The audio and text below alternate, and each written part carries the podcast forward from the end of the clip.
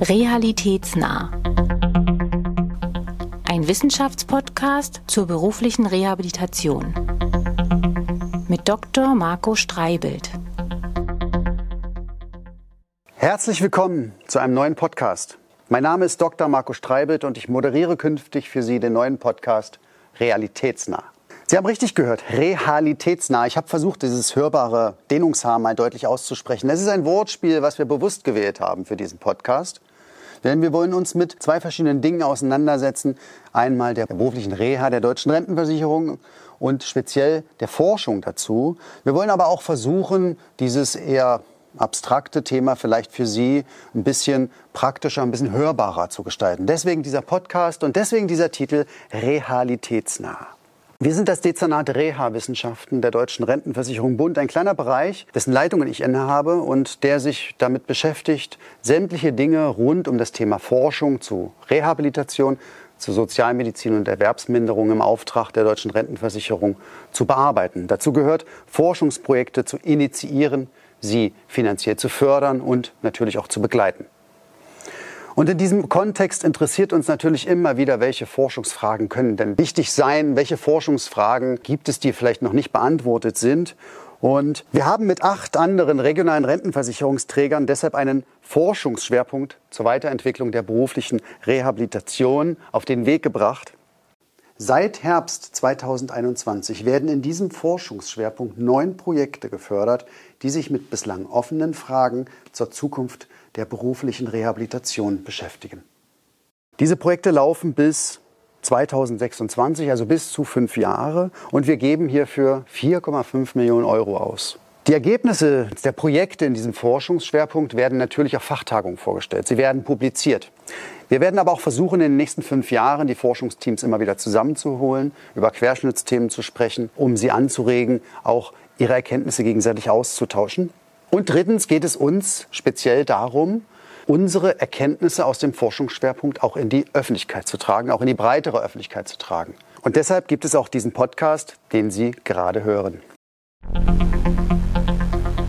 Forschung zur beruflichen Reha, das hat uns gerade noch gefehlt, der Titel unserer Auftaktfolge. Warum?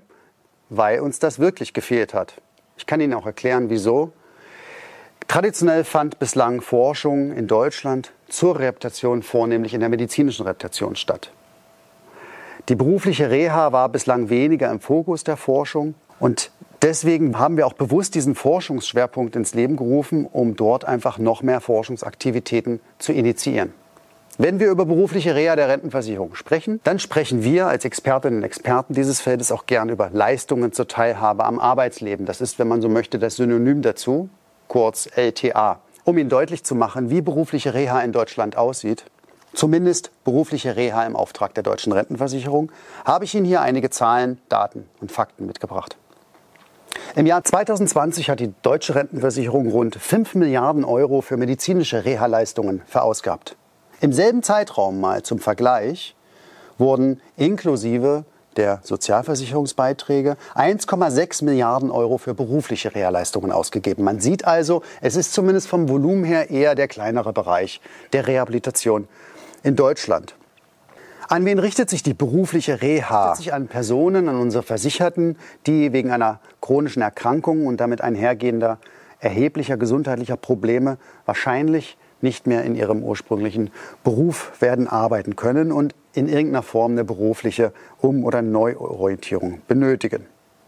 Das Ziel ist es deswegen, ihre Erwerbsfähigkeit zu erhalten und mit ihnen gemeinsam neue berufliche Perspektiven zu entwickeln und auszugestalten. Wie das gelingt, dazu hören wir nachher noch einen Experten. Lassen Sie sich gerne überraschen. Wenn man das Spektrum der beruflichen Reha-Leistungen im Auftrag der deutschen Rentenversicherung anschaut, dann kann man schnell über einen bunten Blumenstrauß reden. Die berufliche Reha zeichnet sich häufig durch eine Verknüpfung verschiedener Leistungsarten aus. Das heißt, wir sprechen hier von Leistungsketten. Jede Person bekommt eine auf ihre individuellen Bedürfnisse optimal zugeschnittene Kombination von Leistungsarten. Man kann dazu auch eine individuelle Reha-Strategie sagen. Lassen Sie mich da vielleicht kurz ein ganz plastisches Beispiel geben. Nehmen wir einen Straßenbauarbeiter, geben ihm einen Namen, er heißt Klaus, er ist Anfang 40 und Klaus hatte in der Vergangenheit einen schweren Verkehrsunfall. Es gab viele komplizierte Operationen. Er musste lange im Krankenhaus verbringen und äh, war dann vielleicht auch in der medizinischen Rehabilitation. Dann kommt er nach Hause und gilt offiziell als geheilt. Aber nehmen wir im Worst Case mal an, ihm musste leider Gottes der Unterschenkel amputiert werden. Es ist relativ deutlich, dass Klaus wahrscheinlich nicht mehr als Straßenbauer wird arbeiten können. Was macht Klaus also? Er kommt zu uns, um berufliche Reha zu bekommen.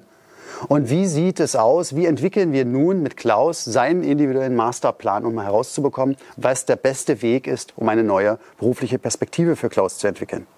Am Anfang geht es eigentlich um ein umfassendes Verfahren der Erhebung der wichtigsten Informationen um ein ganzheitliches Bild von Klaus zu bekommen. Was sind also seine aktuellen Fähigkeiten, seine Kenntnisse, seine Interessen, seine Wünsche? In welchem sozialen Umfeld ist Klaus angesiedelt? Was bringt er da als Ressourcen mit? Was könnte aber auch schwierig werden? Aus diesem Konglomerat an unterschiedlichsten Informationen kreieren wir mit Klaus gemeinsam einen individuellen Plan, der ihn möglichst wieder in eine neue berufliche Realität bringen kann. Wir erfahren unter anderem, dass er in einem Fußballverein Fußball spielt und dass er da nicht nur Fußball spielt, sondern bislang auch sehr, sehr aktiv und interessiert die Mannschaftskasse betreut hat und sich insgesamt um die finanziellen Belange des Vereins gekümmert hat. Klaus kann sich deswegen auch vorstellen, den kaufmännischen Bereich tatsächlich vielleicht zum Gegenstand seiner neuen beruflichen Perspektive zu machen. Wir entscheiden also gemeinsam, dass Klaus eine zweijährige Umschulung zum Kaufmann Vorher absolviert Klaus, weil die Schule eben schon eine ganze Weile zurückliegt, noch einen Vorbereitungslehrgang, um bestimmte Kenntnisse aufzufrischen. Und nach der beruflichen Umschulung bauen wir noch sein Auto um, damit Klaus eben auch seine neue Arbeitsstelle erreichen kann. Er hat nun die Möglichkeit, beispielsweise in der Geschäftsstelle seines Vereins tätig zu werden. Und hierfür könnte man auch dieser Geschäftsstelle, diesem Verein auch eben noch einen entsprechenden Eingliederungszuschuss zahlen. Das alles könnten Leistungen sein in der individuellen beruflichen Reha-Strategie von Klaus. Das ist jetzt ein sehr spezieller und vielleicht auch bewusst von mir überzeichneter Fall. Er soll aber deutlich machen, wie dieser Blumenstrauß jeweils aussehen kann für jeden einzelnen Menschen. Es bleiben halt Fragen offen. Warum brechen 25 Prozent Bildungsleistungen ab? Wie muss die berufliche Reha gestaltet sein, damit wir die Qualität also erhöhen können? Wie kann man die beste Lösung für jeden Einzelfall wirklich erarbeiten und ermitteln? Wir können da auf eine große Erfahrung von vielen Expertinnen und Experten aus dem Feld der beruflichen Reha zurückgreifen.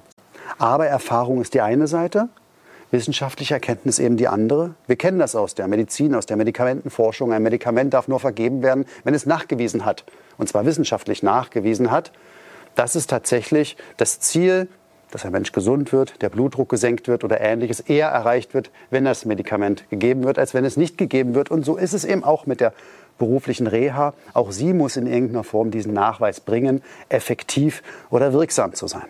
Deshalb haben wir diesen Forschungsschwerpunkt zur Weiterentwicklung der beruflichen Reha initiiert und gestartet. Wir wollen mit Forschungsteams Licht ins Dunkel der beruflichen Reha bringen in dieser Auftaktfolge 0 geht es ja eher darum, eine Rahmung zu setzen, Ihnen ein Gefühl zu vermitteln, was ist berufliche Reha, warum sollte man das beforschen, warum machen wir diesen Forschungsschwerpunkt. In den folgenden Folgen des Podcasts werden wir dann ganz konkret uns mit den einzelnen Projekten beschäftigen und uns die entsprechenden Forschungsteams, Wissenschaftlerinnen und Wissenschaftler dazu einladen. Wir wollen herausfinden, was untersuchen Sie in Ihren Projekten, wie gehen Sie dabei vor, was treibt Sie selbst an, in der Forschung tätig zu sein? Was sind das überhaupt für Menschen? Also auch ein bisschen in den Hintergrund zu schauen. Man kann diese Projekte in vier Themenbereiche unterteilen. Ganz kurz zu den Themenbereichen, die Sie in den nächsten Folgen erwarten. Zum einen werden wir uns mit den Zugangswegen in die berufliche Reha beschäftigen. Zum Beispiel, wer kommt in die berufliche Reha und warum? Wie kann man Übergänge zwischen verschiedenen Leistungen möglichst smart gestalten, möglichst elegant gestalten? Wie kann die Begleitung in solchen Prozessen möglichst gut aussehen? Warum sind Muskel-Skeletterkrankungen die häufigste Erkrankung in der beruflichen Reha? Warum nehmen Männer viel häufiger solche berufliche Reha-Leistungen in Anspruch als Frauen? Wir wissen, dass das so ist, wir wissen aber nicht warum. Damit werden sich einige unserer Projekte beschäftigen und wir werden näher darauf eingehen. Ein weiteres Themenfeld sind sogenannte komplexe Fallgestaltungen. Was sind das? Das sind Menschen, die mit einem sehr schweren gesundheitlichen Problemen und damit auch äh, komplexeren Beeinträchtigungen äh, zu uns kommen und vielleicht auch eine sehr ungünstige persönliche Konstellation mitbringen. Wir wissen, dass Menschen mit solchen eher komplexeren Problemlagen häufiger Schwierigkeiten haben, die berufliche Reha erfolgreich zu gestalten, erfolgreich zu durchlaufen. Wir wissen, dass sie eher abbrechen. Wir wissen, dass sie weniger häufig nach einer beruflichen Reha wirklich wieder Arbeit finden. Wie kann aber auch in solchen sehr komplexen und schwierigen Fällen die berufliche Wiedereingliederung gelingen? Was brauchen wir, um diese Menschen besser begleiten zu können? Aber was brauchen die Menschen selbst auch, damit sie nicht abbrechen? Wir werden Ihnen in diesem Podcast zwei Forschungsteams vorstellen, die sich genau mit solchen Fallgestaltungen wissenschaftlich beschäftigen. Wichtig ist in der beruflichen Reha auch, gerade weil sie so komplex ist, dass die Menschen begleitet werden. Diese Begleitung wird durch Expertinnen und Experten durchgeführt, um die Menschen durch diesen beruflichen Reha-Dschungel zu leiten, wenn ich das mal so ausdrücken darf. Jeder macht das, wie er oder sie denkt, dass es am besten ist. Natürlich bringen diese Menschen bestimmte Kompetenzen mit. In der Regel sind das Sozialarbeiterinnen, Sozialarbeiter. Und diese Kompetenzen setzen sie ein. Wir wissen aber nicht, ob zwei oder drei Sozialarbeiterinnen und Sozialarbeiter beim selben Fall auch dieselbe Art und Weise hätten, diese Begleitung durchzuführen. Es wäre aber wichtig zu wissen, was sind Erfolgsfaktoren einer solchen Begleitung? Wie kann man das so gestalten, dass es tatsächlich vielleicht ein bisschen unabhängig von der Person immer ähnlich läuft? Das ist ein Thema von Qualität in der Begleitung und äh, damit werden sich auch einige Projekte in unserem Forschungsschwerpunkt beschäftigen. Und dann, last but not least, werden wir noch Projekte betrachten, die Interventionen und einzelne Leistungsarten in den Blick nehmen, kritisch untersuchen und auf ihre Wirksamkeit hin betrachten. Daraus kann man Erkenntnisse äh, generieren, wie diese Leistungen vielleicht besser gestaltet werden können, um eben noch effektiver, noch erfolgreicher zu sein oder ob es vielleicht auch neue Leistungen braucht. Jetzt habe ich Ihnen viel, ganz viel zum trockenen Hintergrund, zur Theorie zur der beruflichen Reha erzählt. Zu dem, was uns antreibt, die berufliche Reha aus verschiedenen Perspektiven wissenschaftlich analysieren und beleuchten zu lassen. Und ganz selbstbewusst können wir, die Deutsche Rentenversicherung, sagen, Forschung zur beruflichen Reha, ja, das hat uns gerade noch gefehlt. Oder, um Frau Brigitte Groß, Direktorin der Deutschen Rentenversicherung, zu Wort kommen zu lassen, ja, also ich denke, äh, Sie sehen ja schon an der Begeisterung von Herrn Dr. Streibelt, dass die berufliche Reha also wirklich auch ein ausgesprochen wichtiges Thema für die Rentenversicherung ist. Wir haben da ein ganz, ganz großes Leistungsspektrum. Und das sind Leistungen, die ja als Einzelleistungen an den Versicherten gehen, aber eben auch Arbeitgeberleistungen. Wir zahlen Zuschüsse oder äh, Maßnahmen, die im Betrieb durchgeführt werden, also so, dass Versicherte und Arbeitgeber hier gleichermaßen von profitieren können. Und das Ganze muss natürlich beforscht werden. Und dazu braucht man einfach gute Forschung. Ja, wir haben dieses Statement von Frau Groß, Frau Direktorin Groß aufgezeichnet. Es stammt von einer Podiumsdiskussion im März diesen Jahres, die wir im Kontext des reputationswissenschaftlichen Kolloquiums einer großen wissenschaftlichen Fachtagung zum Auftakt des Forschungsschwerpunktes abgehalten und in Münster durchgeführt haben. Deswegen wollten wir Ihnen dieses Zitat auch nicht vorenthalten. Es zeigt, dass die Forschung zu beruflicher Reha an ganz prominenter Stelle für relevant und sehr wichtig gehalten wird. Jetzt gehen wir von der Theorie gleich rüber in die Praxis. Fragen wir doch mal einen Experten, wie das in der beruflichen Reha der Rentenversicherung so abläuft, wie wir uns das konkret vorstellen müssen. Ich darf Thomas Trinks hier im Podcaststudio begrüßen. Er ist Reha-Berater bei der Deutschen Rentenversicherung Bund, fast sein ganzes Berufsleben lang und inzwischen stellvertretender Leiter des Reha-Beratungsdienstes der Deutschen Rentenversicherung Bund für die Region Ost. Dazu gehören Berlin, Brandenburg und Sachsen-Anhalt. Herzlich willkommen, Herr Trinks. Hallo, guten Morgen und danke für die Einladung. Sehr gern. Vielleicht ganz kurz vorab, wie lange sind Sie jetzt Reha-Berater hier bei der Rentenversicherung? Ich bin tatsächlich schon seit 2007 im Reha-Beratungsdienst und nunmehr auch schon seit fast zehn Jahren als ähm, stellvertretender Leiter tätig. Alles klar. Ja, kommen wir gleich zur Realität, so wie unser Podcast heißt. Äh, wie komme ich in Ihre Beratung? Wie muss ich mir das vorstellen? Hm. Es gibt da verschiedene Zugangswege. Also die Rehabilitantinnen und Rehabilitanten kommen in der Regel auf Aufforderungen der Krankenkasse, wenn sie schon länger im, im Krankengeldbezug sind, ähm, durch die Informationen äh, vom Jobcenter oder der Arbeitsagentur oder eben im Nachgang einer medizinischen Reha ähm, auf Informationen des Sozialdienstes hin zu uns in die Beratung.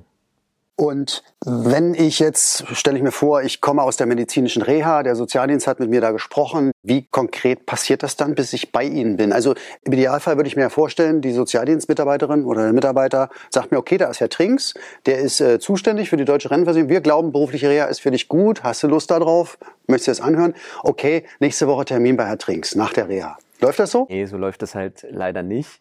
Ähm, das heißt, wenn die Rehabilitantinnen und Rehabilitanten bei uns in die Beratung kommen, ist in der Regel der Verwaltungsteil vorher schon geklärt. Das heißt, der Antrag auf äh, die berufliche Reha, also auf Leistung zur Teilhabe am Arbeitsleben, ist gestellt und ist auch in der Verwaltung schon ähm, abschließend bearbeitet worden, dergestalt, dass es bewilligt worden ist.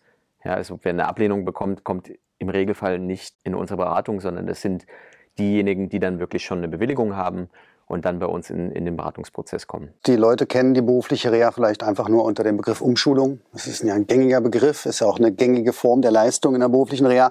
Aber können Sie als Experte jetzt nochmal für uns, für unsere Zuhörerinnen nochmal deutlich machen, was für Leistungsarten kann man sich denn vorstellen? Womit haben Sie viel zu tun in Ihrer Beratung? Was ist selten, aber für Sie vielleicht auch wichtig mal zu erwähnen? Mhm. Gut, die Umschulung haben Sie ja gerade selber schon erwähnt. Natürlich gibt es die. Wir verstehen unter, unter einer Umschulung wirklich eine Vollqualifizierung, also dass ein komplett neues Berufsbild erlernt wird. Und das ist dann aber in der Gesamtschau aller Leistungen gar nicht super häufig. Also es gibt zum einen dann viele kürzere Qualifizierungen auch, was wir aber auch ganz viel machen, jetzt gerade Stichwort äh, Fachkraftmangel äh, und so weiter. Wir machen ganz viel praxisorientiert. Das heißt, wir vermitteln Rehabilitanten zu Bildungseinrichtungen, wo ähm, dann geeignete Praktikumsplätze tatsächlich akquiriert werden und die Leute sich eben äh, wirklich prak praktisch erproben, schauen, was geht, was geht nicht. Und ähm, das ist so ein bisschen auch dieses Motto aus dem Englischen, äh, First Place, then Train. Ja, also, dass man wirklich erstmal guckt, geeigneter Arbeitsplatz und dann gegebenenfalls noch äh, Qualifikationslücken auffüllt. Ähm, das sind so die großen Blöcke erstmal, das ist Qualifizierung oder Integration. Wir haben dann natürlich schon auch häufig die Situation, dass noch ein bestehendes Arbeitsverhältnis äh, vorliegt und eine innerbetriebliche Umsetzung angestrebt werden kann. Auch da unterstützen wir halt in, sowohl bei konkreten BEM-Gesprächen, also betriebliches Eingliederungsmanagement, wo wir mit in die Firmen gehen und ähm, schauen auch da, ob vielleicht innerbetrieblich irgendwas noch qualifizierend gelöst werden muss. Ähm, seltener, weil Sie das so sagen, sind, sagen wir mal, exotische Geschichten wie Kfz-Umbauten. Also auch sowas finanziert die Rentenversicherung ja, dass also behinderungsbedingte äh, Umbauten an, an, Autos vorgenommen werden, aber sowas kommt in der Praxis relativ selten vor, mhm. ähm, beziehungsweise wird der Reha-Berater damit sehr, sehr selten auch konfrontiert, weil das schon auch eher dann in der Verwaltung gelöst wird. Weil das eher objektiv ist, eher klarer ist, wenn sowas nicht geht. Und da gibt es schon Kostenvoranschläge, die eingereicht werden. Da gibt es äh, spezialisierte Firmen, die solche Umbauten vornehmen. Und damit werden wir eigentlich nur in, in irgendwelchen kritischen oder Zweifelsfällen konfrontiert. Ähm, was auch jetzt in, in der Gesamtschau aller Rehabilitanten seltener vorkommt, sind, äh, dass Hörbehinderte kommen, beziehungsweise sogar Gehörlose. Das kommt vor, aber es kommt eben nicht so wahnsinnig häufig vor. Neben diesen Bildungsleistungen und diesen ja, Veränderungen des konkreten Arbeitsplatzes. Welche Möglichkeiten haben Sie noch, um Menschen zu unterstützen? Gut, also zum einen schaffen wir erstmal überhaupt Orientierung. Das ist erstmal auch eine ganz wichtige Möglichkeit äh, für Rehabilitanten, dass sie überhaupt erstmal einen Überblick gewinnen, was geht denn auch noch. Ne? Also wir gehen natürlich schon auch ressourcenorientiert ran und fokussieren uns jetzt nicht drauf, was nicht mehr geht, sondern machen vor allen Dingen ganz viele Türen wieder auf, die auch aus der subjektiven Perspektive von Rehabilitanten erstmal zu sind. Das heißt, die kommen zu Ihnen auch zu einem Zeitpunkt, wo für Sie subjektiv gesehen, wie Sie sagen, die Türen zu sind. Also die sind auch ein bisschen desillusioniert. Es geht nicht weiter. Auch verzweifelt. Ne? Also das okay. geht schon auch so weit, dass, dass viele sagen, Mensch, ich habe meinen Beruf gern gemacht und habe den mit Leidenschaft und über Jahrzehnte teilweise mhm. ausgeübt und habe da auch mein Standing gehabt und jetzt muss ich irgendwie bei Null starten. Ähm, das können wir uns alle vorstellen. Das ist erstmal ja. nicht ganz leicht zu wuppen. Und da ist es eben ganz wichtig, eben wirklich viel zu lotsen, viel zu orientieren, was, was möglich ist. Und da ist ein ganz hilfreiches Instrument die sogenannten Reha-Assessments. Also das sind äh, Maßnahmen zur Arbeitserprobung und Berufsfindung. Da wird sowohl mit standardisierten Intelligenztests, aber auch mit ganz vielen Einzelgesprächen geschaut, okay, wo liegen die Stärken von den Rehabilitanten, wo haben die Neigungsschwerpunkte, wo haben die Interessenschwerpunkte, was motiviert die? Ja, weil es kommen natürlich Leute in die Beratung und sagen, ja, mir wurde jetzt gesagt, ich kann nur noch Büro. Und da sehe ich mich so gar nicht. Ja, und das muss man ja auch als Lebensrealität äh, akzeptieren, dass nicht jeder ähm, in einem Bürojob, was auch immer das heißen mag, erstmal, aber dass sich da nicht jeder wohlfühlt. Und dafür ist neben unserer Orientierung schon wichtig, dass es diese Erprobungsmaßnahmen gibt, wo die Leute auch in verschiedene Berufsbereiche reinschnuppern können, auch mit Praxistagen sozusagen wirklich auch einen reellen Einblick bekommen und vor allen Dingen aber auch analysiert werden kann, wo haben die denn überhaupt Stärken? Also viele Rehabilitanten sind danach auch mit so einem Aha-Erlebnis, was eigentlich noch geht und was die eigentlich ganz gut können. Mhm. Ja. Ja, es ist, denke ich, auch das erste Mal wieder nach der Schule, dass sich Leute eben mit sowas auseinandersetzen müssen, ne? genau. gezwungenermaßen. Und wenn Sie schulische Situation sagen, vielleicht noch ganz kurz, dann muss man natürlich auch an der Stelle ähm, berücksichtigen, dass viele nicht unbedingt sehr schulaffin sind. Ja, also wen, nur, wen wundert? Ja, ja. Also nicht nur, dass die Schule lang zurückliegt, sondern es ist für viele auch eine Belastung. Ja. Dieses, ich sage es jetzt mal salopp, Stillsitzen und, und über Stunden auch Input äh, verarbeiten können, das, das liegt nicht jedem. Mhm. Ja, es gibt eben viele Machertypen, äh, eher wirklich Praktiker auch. Und da muss man natürlich auch schauen, dann ist eine Umschulung oft auch einfach nicht das richtige Mittel der Wahl. Weswegen wir eben sehr viel auch praxisorientiert rangehen, ja, weil eben Leute einfach sich im Arbeiten wo auch immer, aber im Arbeiten wohler fühlen als in, in so einer Theoriesituation, wo wieder sehr, sehr viel gelernt werden muss. Ist sicherlich für den einen oder die andere nachvollziehbar. Ja. Lassen Sie uns vielleicht noch mal ganz am Schluss über Geld reden. Also wenn ich jetzt zu Ihnen komme, ich habe jetzt ein Problem und äh, ich komme jetzt zur Rentenversicherung, ich komme in die berufliche Reha, ich komme zu Ihnen, Herr Trinks, in die Beratung. Wie muss ich mir das vorstellen? Dann, wie geht das weiter in der beruflichen Reha? Was bezahlt die Rentenversicherung für mich? Wie kriege ich überhaupt meinen Lebensunterhalt gestemmt in der Zeit? Kriege ich weiterhin Krankengeld oder Arbeitslosengeld? Also wie läuft das da? Also der Regelfall ist der, dass der Rehabilitant ja erstmal aus einem äh, Entgeltersatzbezug schon kommt. Also er ist entweder im Krankengeldbezug oder im Arbeitslosengeld 1 oder sogar schon im Arbeitslosengeld 2 Bezug. Mhm. Und während dieser Orientierungsphase in der Reha-Beratung sind die Leute auch weiterhin erstmal in, in, de, in dieser Geldleistung. Ähm, sobald dann konkrete Leistungen über uns finanziert werden, egal ob das jetzt integrative Maßnahmen, also solche praxisorientierten Maßnahmen oder auch qualifizierende Maßnahmen sind, übernehmen wir den Lebensunterhalt mit Übergangsgeld. Mhm. Und sodass die Leute, und da, darüber hinaus Fahrtkosten, Verpflegungskosten, wer alleinerziehend ist, kann auch Kinderbetreuungskosten, Haushaltshilfe. Das so. geht auch. Auch das geht, klar und ähm, sodass der Lebensunterhalt gesichert ist und die reine Maßnahme, die wird natürlich auch vollumfänglich finanziert. Mhm. Ja, vielen Dank. Wunderbar. Das ist ein toller Einblick jetzt in unsere Auftaktfolge. Ich denke, ich weiß jetzt mehr darüber. Wir haben jetzt über die Praxis gesprochen, also Ihren Teil. Jetzt kommen wir mal zu unserem Teil, Herr Trinks. Wenn Sie als Praktiker sich was wünschen können von der Forschung, ein Thema, wo Sie sagen, da weiß ich nichts drüber, dann würde ich gerne mal, dass die Forschung sich mit beschäftigt. Was wäre das? Wir haben in der beruflichen Rehabilitation schon immer das Thema gehabt, dass die Übergänge aus der medizinischen Reha in die berufliche Reha oft schleppend verlaufen, relativ lang dauern, was äh, für unsere Versicherten auch relativ frustrant ist an der Stelle. Und da wäre es schon spannend, mh, wenn Forschung da bessere Übergänge schaffen kann, ähm, Konzepte, Ideen entwickeln kann, wie man relativ zügig diese Übergänge gestaltet. Also mir kommt immer das englische Wort One-Stop-Shop in den Kopf, dass man wirklich sagt, so an einer Stelle wird, wird wirklich geschaut, wie kann man möglichst gut die verschiedenen Leistungserbringer bündeln und eben auch äh, bei uns in der Rentenversicherung schauen, wie kann man von der medizinischen Reha möglichst zügig und gut in die berufliche Reha kommen.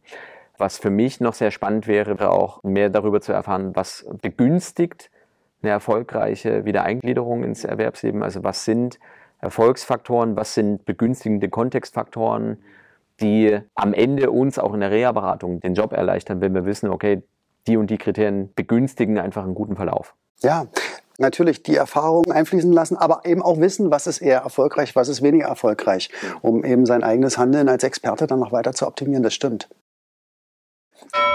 Entweder oder. Entscheiden Sie sich jetzt. Ja, Herr Trinks, wir haben die Rubrik Entweder oder. Okay. Ich werde Ihnen jetzt ein paar Entweder-Oder-Fragen stellen und äh, möchte, dass Sie ganz spontan antworten und wenn Sie mögen, können Sie gerne noch was dazu erläutern. Vielleicht will ich auch was dazu wissen. Sind Sie bereit? Ich bin bereit. Okay. Entweder in Deutsch oder in Espanol. Naja, für, zur besseren ähm, Barrierefreiheit machen wir es in Deutsch. Ich könnte es aber auch in Spanisch. Sie können es auch in Spanisch? Ja. Okay, Sie können Spanisch gut, ja? Fließend, ja. Okay, wow. In der Schule gelernt? Nee, ich bin mit einer Mexikanerin verheiratet und äh, wir ziehen auch ein, ein, ein zweisprachiges Kind groß. Okay, Sie reden mit dem Kind dann Deutsch oder Spanisch? Ähm, ich spreche mit dem Kind eigentlich Deutsch, Ja. aber es gibt ja Situationen, da braucht man mal eine Geheimsprache. Ne? Ja. Dann spreche ich mit meiner Tochter auch Spanisch. Machen wir weiter. Entweder unter Wasser atmen oder fliegen können. Fliegen können. Warum? Ich, also ich mag zwar sehr unter Wasser sein, aber ich fliege wahnsinnig gern und ich mag Höhe, ich mag Aussicht, äh, ich mag Weitblick. Die Vogelperspektive. Ja. ja. Ich meine, es gibt ja in Dokumentarfilmen beides. Es gibt ja diese Dokumentarfilme Sachsen-Anhalt von oben. Und es gibt gleichzeitig aber auch die Meere der Welt. Ne? Aber ich äh, würde, ich verstehe das. Ich verstehe das gut. Die Vogelperspektive ist immer eine schöne Perspektive. Entweder Aufzug oder Treppe. Äh, grundsätzlich Treppe. Ja, das ist klar bei der Rentenversicherung. Da muss man die richtige Antwort. Äh, äh, Genau, also political correct. ja, genau. Und zum letzten, entweder im alten Rom oder in der Zukunft leben. Im alten Rom. Ich, also mein Lieblingsfilm ist Gladiator. Okay. Dem kann ich mich irgendwie auch nicht lösen. Und ähm, ja, ich war auch selber schon in Rom und es fasziniert mich auch. Also überhaupt alte Städten, auch da Mexiko, ne, hat auch ganz viele Stimmt. alte ähm, Pyramiden und so. Mhm. Das, also äh, Altertum fasziniert mich. Dankeschön, Herr Trinks. Danke auch dafür, dass Sie an dem Spiel teilgenommen haben, dass wir was gerne. über Ihre Person erfahren durften. Ich weiß jetzt also, dass Sie ein eher altertümlicher Mensch sind. Und Würde ich so nicht stehen lassen. ja, aber danke, dass ich hier sein durfte. Hat natürlich. viel Spaß gemacht. Ja, ja, sehr, sehr gerne. Äh, Wir freuen uns auch immer wieder, Praktiker, Praktikerinnen einzuladen. Vielen, vielen Dank. Tschüss. Vom einen zum anderen Gast. Jetzt entwickelt sich dieser Podcast schon fast zur Radiostunde. Denn ich darf gleich unseren nächsten Gast begrüßen. Eine ganz andere Perspektive. Sie ist Ärztin. Und ich möchte mit ihr aus medizinischer Sicht mal auf das Thema berufliche Reha und Bedeutung von Arbeit für die Menschen, für unsere Versicherten sprechen. Sie ist die absolut richtige Ansprechpartnerin dafür, denn sie ist bei der Deutschen Rentenversicherung Bund seit 2012 leitende Ärztin und Leiterin des Geschäftsbereichs Prävention, Sozialmedizin und Rehabilitation. Herzlich willkommen, Dr. Susanne Weinbrenner. Vielen Dank. Ja, Frau Dr. Weinbrenner, unsere Auftaktfolge heißt ja ein Forschungsschwerpunkt zur beruflichen Rehabilitation. Das hat uns gerade noch gefehlt. Wie sehen Sie das? Hat uns das gerade noch gefehlt? Ja, Herr Dr. Streibelt, ich denke, in jedem Fall hat uns das gerade noch gefehlt. Einerseits haben wir einen stetigen Anstieg von Leistungen in diesem Bereich. Aus meiner Sicht wird es aber auch ein ganz wichtiges Thema sein für die Zukunft, Stichwort Fachkräftemangel. Da werden die Leistungen zur Teilhabe im Arbeitsleben aus meiner Sicht eine ganz wichtige Wirkung entfalten, hoffe ich jedenfalls. Wir sind seit Jahren dabei, die Leistungen, die wir bei der Rentenversicherung zur Verfügung stellen, an die aktuellen Erfordernisse anzupassen. Also sowohl, was wir gesellschaftlich sehen, was wir aber auch als Entwicklungen sehen im Gesundheitsbereich. Und dementsprechend basieren wir unsere Entwicklungen, unsere Weiterentwicklungen immer auf wissenschaftliche Erkenntnisse wir können Schwerpunkte setzen und wir haben in den vergangenen Jahren auch gesehen, dass im Rahmen von Schwerpunktsetzungen die Forschungsarbeit auch effektiver und effizienter ist. Vor diesem Hintergrund ist es ganz klar, dass wir einen Forschungsschwerpunkt auch zu einem Bereich auf den Weg gebracht haben, der im Moment in der Forschung noch etwas unterbelichtet ist. Von daher vielleicht nochmal als Abschluss, um Ihre Frage wieder aufzunehmen. Ja, unbedingt. Wir brauchen zum jetzigen Zeitpunkt diesen Forschungsschwerpunkt. Hm. Und offensichtlich auch als Schwerpunkt, damit man sozusagen das Ganze koordiniert macht und nicht in Einzelprojekten nebeneinander herforscht. Ja, der gesetzliche Auftrag an die Rentenversicherung ist relativ klar definiert über die Sozialgesetzbücher. Einmal das Sozialgesetzbuch 9, auch Bundesteilhabegesetz genannt, oder auch das Spezialgesetz, unser Spezialgesetz, das Sozialgesetzbuch 6. Dort sind ja auch die Leistungen zur beruflichen Reha im Auftrag der Rentenversicherung definiert. Das heißt ganz kurz, Menschen haben ein Recht auf Arbeit und auch auf berufliche Reha, um wieder in Arbeit zu kommen. Ähm, ich möchte mit Ihnen, Frau Dr. Weinbrenner, gern über die Bedeutung von Arbeit sprechen und über die Bedeutung von Teilhabe am Arbeitsleben. Oder um es mit Friedrich Nietzsche zu sagen, ist ein Beruf noch immer ein Rückgrat des Lebens. Wie sehen Sie das? Ja, vielleicht, wenn ich direkt auf das Zitat erstmal eingehen darf. Ich denke, so wie unsere Gesellschaft organisiert ist, ist ein Beruf auf jeden Fall ein Rückgrat des Lebens. Ich möchte aber auf unterschiedliche Bedeutungsebenen von Arbeit eingehen. Also Rückgrat, wenn wir das nochmal aufnehmen wollen, Hier haben wir letztendlich den Aspekt der Existenzsicherung, der Sicherung von Teilhabe in allen Aspekten und in allen Rollen, die ein Leben beschreiben. Das führt dazu, dass ich Entscheidungsspielräume habe, eigenverantwortlich handeln kann und von daher eine Unabhängigkeit erlebe, die mir auch wiederum an sich ein besseres Gefühl von Autonomie ähm, gibt, was meine Selbstwirksamkeit stärkt. Ich kann damit eben im Handeln souverän und selbstständig sein und ich kann damit auch nach außen zeigen, dass ich ein verantwortungsbewusster Mensch bin, was dann wiederum gesellschaftliche Wertschätzung erfährt. Und selbstverständlich ist natürlich der soziale Status ähm, im wenn man in Arbeit ist, eher sozusagen sicherzustellen als bei den Menschen ohne Arbeit, wie wir ja wissen. Mhm. Arbeit bedeutet aber auch Alltag. Alltag, das heißt aber eine Struktur. Wenn wir jetzt, sage ich mal, aus dem Bereich von psychischen Erkrankungen überlegen, was es bedeutet, keine Struktur mehr zu haben. Insoweit ist es auch ein ganz wichtiges wenn auch banales Moment, eben um 6 Uhr immer aufzustehen, zu frühstücken, Aufgaben zu erledigen, dann aber auch ein Feedback zu bekommen im Job von den Kolleginnen, vielleicht von der Chefin, vom Chef. Damit hat man Normalität, man fühlt sich eingebunden und das wirkt alles sehr entlastend. Wir haben in der Pandemie kennenlernen können, dass es Menschen tatsächlich in ihrem Lebensvollzug irritiert, will ich es mal sagen, wenn eben diese festen Koordinaten wegfallen. Deswegen versuchen wir auch alles dazu beizutragen, um hier bestmöglich zu unterstützen. Mhm. Es ergibt Sinn für einen. Es äh, ist nicht nur finanziell wichtig, ich merke, also Sie haben es ja deutlich gemacht, auch es ist sogar ein Gesundheitsfaktor, wenn man so will. Ne? Es erhält gesund. Das ist natürlich eine ganz äh, spannende Perspektive auf dieses Thema Arbeit. So, welche Bedeutung hat aus Ihrer Sicht da jetzt eine berufliche Rehabilitation nach einer chronischen Erkrankung? Ja, wenn jemand jetzt längere Zeit in seiner Teilhabe beeinträchtigt war, dann kann so eine Rehabilitation einfach einen Neustart darstellen. Mhm. Es kann eine Chance sein, die Berufsbiografie nochmal neu auszurichten. Also wir können ja umschulen. Wir haben unterschiedlichste Angebote, um hier nochmal auf unterschiedlichsten Qualifikationsebenen, wenn man so will, einen Neustart zu beginnen. Und wie schon Hermann Hesse so schön sagte, jedem Anfang wohnt ein Zauber inne. Und das finde ich beschreibt diese Situation sehr, sehr gut. Die Betroffenen können hier nochmal Mut schöpfen und können möglicherweise auch als letzte Chance nach einer psychischen Erkrankung, die nach den Muskel-Skeletterkrankungen die Nummer zwei ist, im Übrigen bei den Teilnehmenden der beruflichen ebenso wie bei der medizinischen Rehabilitation. Hier hat die Person dann einfach nochmal eine Möglichkeit, neu aufzu, ähm, also sich neu auszurichten und sich wieder zu etablieren nach einer Zeit, die hier eben für die Menschen meist hochproblematisch war. Da können wir mit unserem Forschungsschwerpunkt vielleicht einen Beitrag leisten. Ähm, deswegen haben wir ihn ja auch organisiert und die Rentenversicherung hat, wie Sie wissen, diesen, mit diesem Forschungsschwerpunkt ja auch Neuland betreten. Es ist das erste Mal, dass verschiedene Rentenversicherungsträger da gemeinsam arbeiten, gemeinsam Geld für geben. Es ist eine äh, für uns sehr komplexe Thematik und äh, wenn Sie jetzt mal in die Schu Zukunft schauen dürften, äh, wann wäre dieser Forschungsschwerpunkt für Sie ein Erfolgsmodell?